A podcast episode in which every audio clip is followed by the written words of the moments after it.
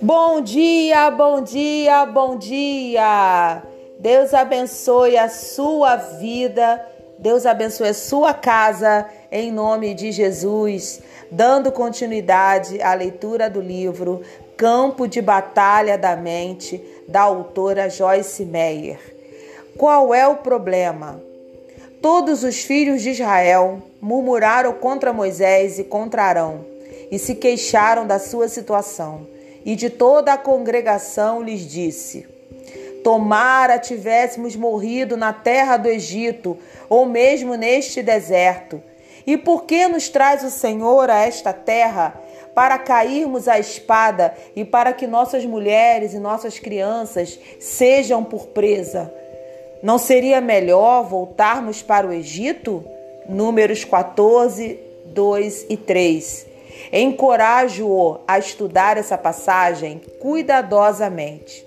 Observe como esse povo era negativo, queixoso, pronto para desistir com facilidade, preferindo voltar à escravidão a continuar através do deserto até a terra prometida. Na verdade, eles não tinham um problema, eles eram o problema. Maus pensamentos produzem mais atitudes. Não havia água para o povo.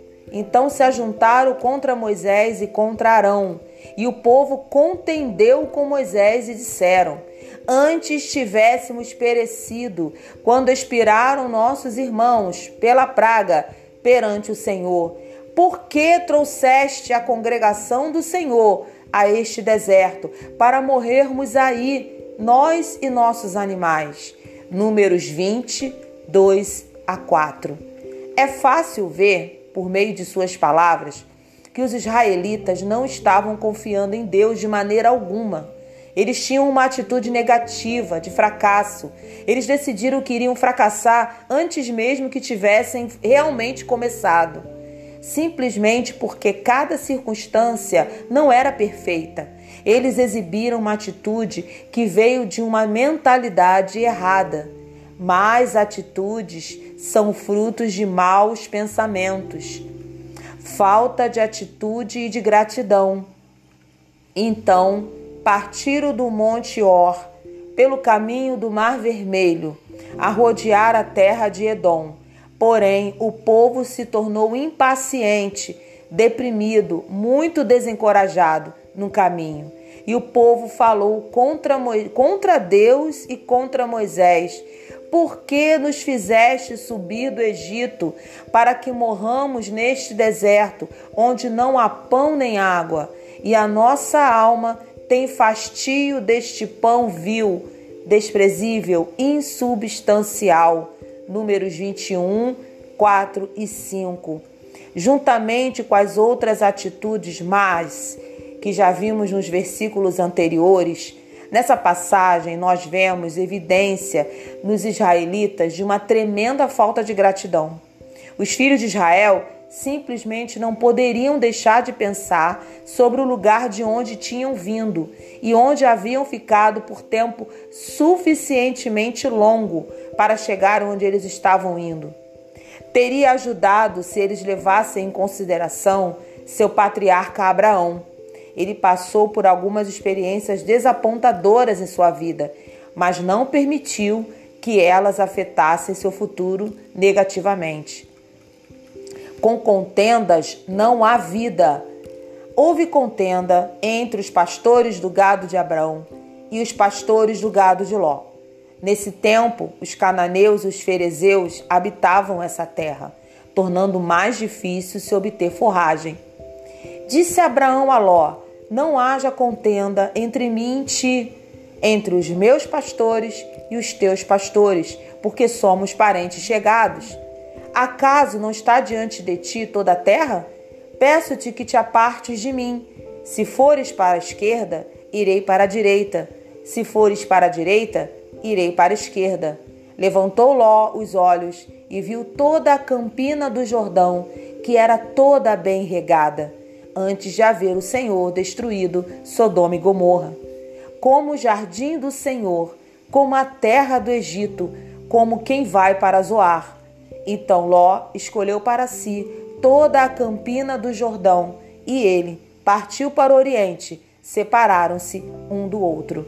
Gênesis 13, 7 a 11. Abraão conhecia os perigos de viver em luta. Portanto, ele disse a Ló que eles precisavam se separar. Para andar em amor e assegurar-se de que não haveria luta entre eles no futuro, Abraão permitiu que seu sobrinho escolhesse o vale que queria primeiro.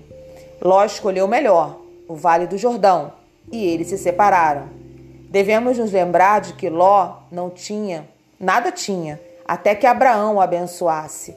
Pense na atitude que Abraão poderia ter tido, mas escolheu não ter. Ele sabia que se agisse adequadamente, Deus tomaria conta dele. Levante os olhos e veja, disse o Senhor a Abrão, depois que Ló se separou dele. Ergue os olhos e olha desde onde estás para o norte, para o sul, para o oriente e para o ocidente porque toda esta terra que vês, eu te darei a ti e a tua descendência para sempre. Gênesis 13, 14 e 15. Essa passagem revela claramente que Deus queria que Abraão olhasse para cima do lugar onde ele estava para o lugar que Deus queria levá-lo, mesmo que ele se encontrasse em circunstâncias menos desejáveis depois da sua separação do seu sobrinho.